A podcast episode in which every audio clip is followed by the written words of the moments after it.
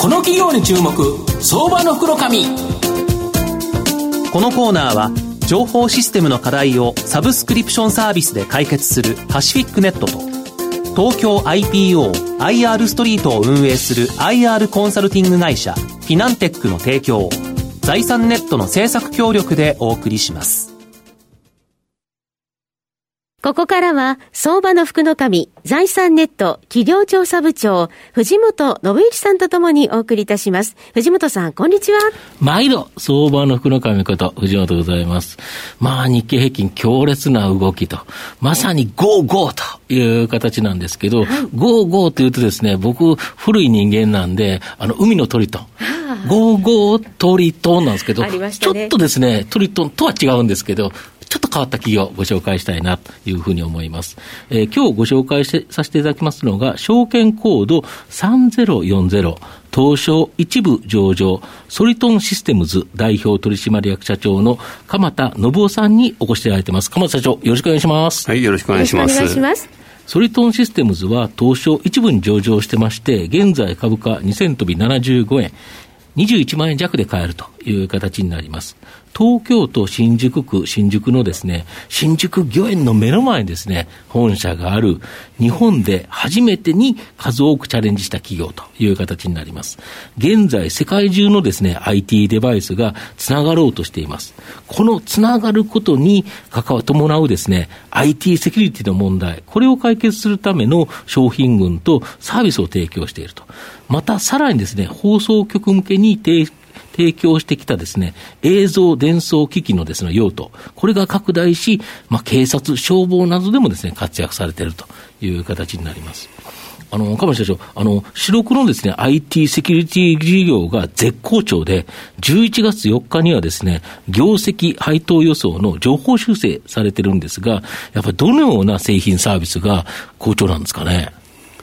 えっと、それとはどちらかというと、情報とかですね、うん、あるファイルサーバーとか、うん、アクセスできる権利を持ってるかという認証なんですよね、認証のソリトンなんですけど、それと、まあ、在宅とか離れたところから自分の会社、オフィスのパソコンあたりにアクセスする、その証明書と一緒にですね、まあ、リモートワーク用に組み込んだというところが非常にヒットしてますね、うん、なるほど、やっぱりテレワークをするときには、やっぱりちゃんとセキュリティ守ってやらないと、やっぱ困ると、というところでいうと、これの商品群が多いという形で、やっぱこれが一気に売れてるという感じですか、ね、あの従来からあの、うん、かなり評判のいい、うん、あの無線ネットワークの、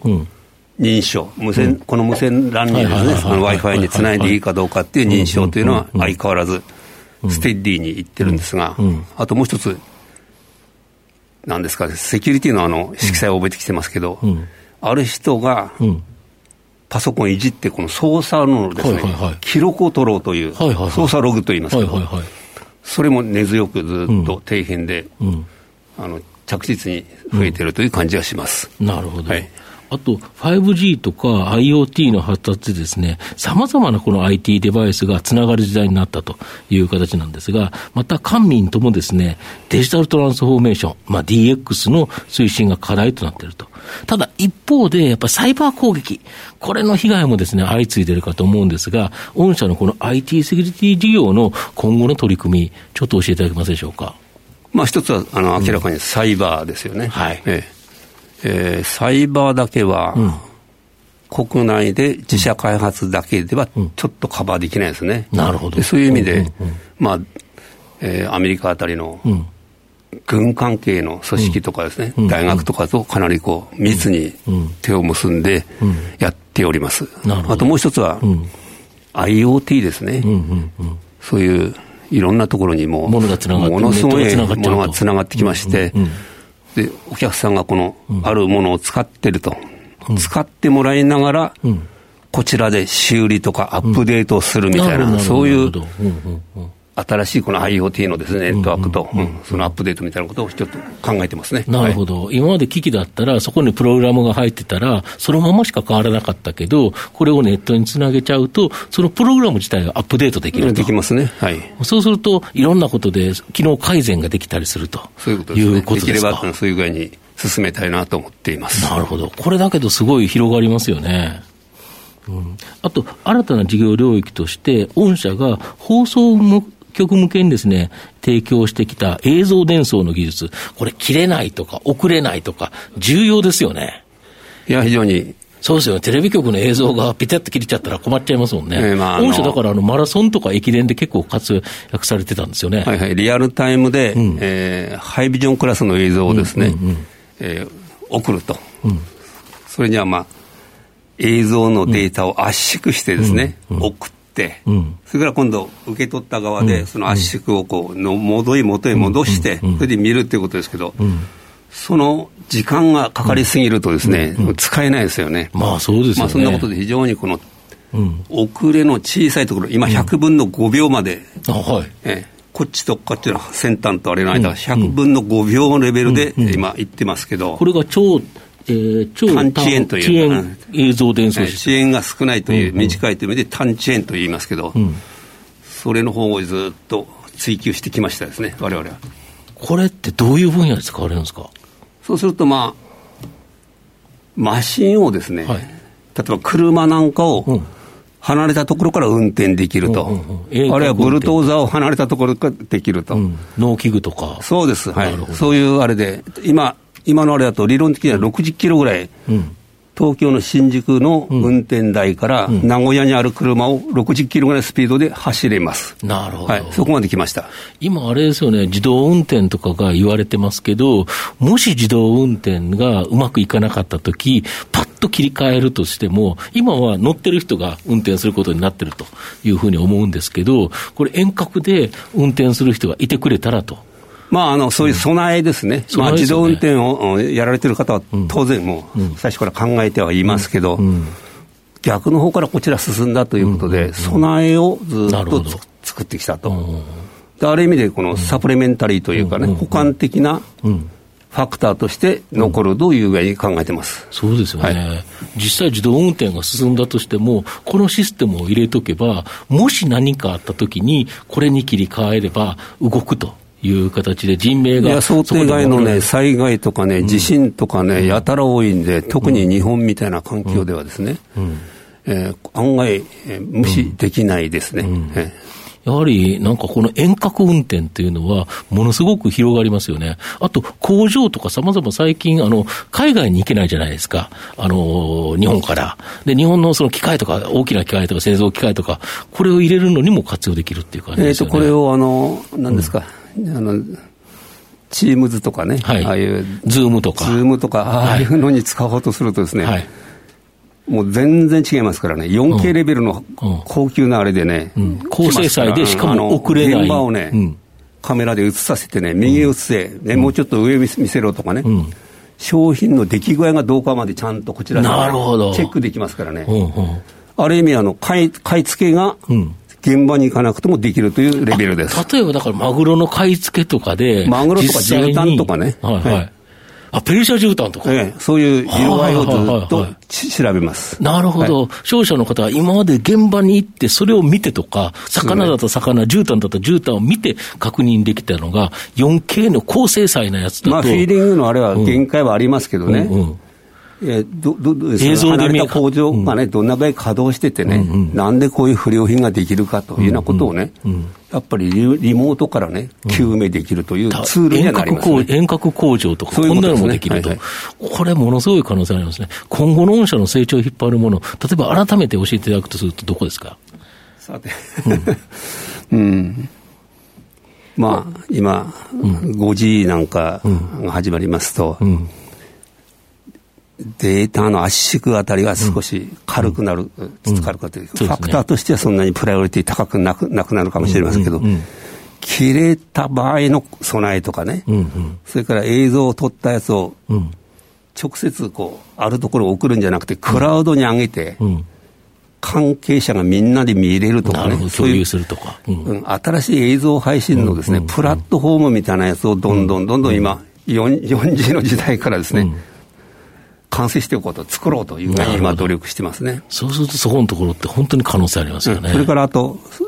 あの、セキュリティの方ではですね、まあ、一時、あの、操作してるパソコンの出入り口のデータを取るのってエンドポイントなんて時代があったし、それからね、組織のネットワークは一旦ここで閉じてですね、ファイヤーオールなんてやって、そこでやってた。その後いろんなことが入ってきましてですね、もうそれとサイバーと一緒になって、今、いろんなところのデータをですね、ネットワークの流れるパパケットをずっと追っかけてですね、取って、あとその今までの持ってるデータのある付き合わせしてやるというようなところまでですね、来てまして、またあの、ログ収集みたいなソフトウェアを我々は持ってますけど、それと、ネットワークのパケットレベルを抑えるというやつが一緒になるという、そういうのを描いておりますね。そうですね。あの株式市場ですと、あの御社はそのギガスクール構想の関連銘柄ということで、割と話題になっているんですけれども、これはやはりあの今後、ますます、えー、進展していきそうですよね。あの無線 LAN の、まあ、教室でね、はい、でここにあのまさかこう全部パソコンがね、はい、ケーブルでつながれるとは思わない、うん、全部無線 LAN でつながりますよね、はい、そうすると EPS といううちの商品がありまして無線 LAN の接続を認証するというあれが相当数出てます。それから、まあ、生徒さんがね、いろんなところアクセスするようになると思いますけど、ええ、その時に危険なものをね、アクセスしないようにという、そういうガードするやつも作りまして、うんはい、そのシェアというかな、うん、採用も随分多くなっているというふうに聞いております。はい、はい最後まとめさせていただきますと、ソルトンシステムズは、え日本で初めて、これに数多くチャレンジし、独自技術で様々な製品サービス、これを提供し続けた企業になります。主力の IT セキュリティ事業は、現在足元ですね、テレワークと、先ほどギガスクール構想、これをですね、追い風に絶好調という状態です。まあ、今後デジタルトランスフォーメーションの推進で IT セキュリティはますます重要となり、しばらく好業績期待できるんではないかなと思います。で、その間にですね、独自の超単遅延映像伝送技術、これを活用した遠隔操作システム、これに注力していると。で、検気や納期の遠隔運転、乗用車の遠隔運転、遠隔医療、これ実際手術とかできると。で、えっ、ー、と、遠隔工場稼働など、もう活用分野は非常に広くですね、まあ、今後爆発的な成長を期待できるかな。ソリトンシステムズは相場の福の神のこの企業に注目銘柄、まさにゴーゴーソリトンという形になるかと思います。今日はそういうふうに祈ります。はい。はい、ありがとうございます。どうも。今日は証券コード3040東証一部上場、ソリトンシステムズ代表取締役社長の鎌田信夫さんにお越しいただきました。えー、鎌田さん、藤本さん、ありがとうございました。どうもありがとうございました。フィナンテックは企業の戦略的 IR をサポートしています。IPO 企業情報の東京 IPO サイト運営、並びに上場企業の IR 情報を提供する国内最大級の IR ポータルサイト IR ストリートを運営しております。IR ストリートには企業価値向上に向け積極的な IR 活動を推進する多くの上場企業が掲載されております。トップの戦略説明動画からタイムリーな月次情報まで豊富なコンテンツを国内外の投資家にタイムリーに提供しております。irstreet.com をご覧いただき、投資機会にお役立てください。この企業に注目、相場の福の神。このコーナーは、情報システムの課題をサブスクリプションサービスで解決するパシフィックネットと、東京 IPO IR ストリートを運営する IR コンサルティング会社フィナンテックの提供を財産ネットの政策協力でお送りしました。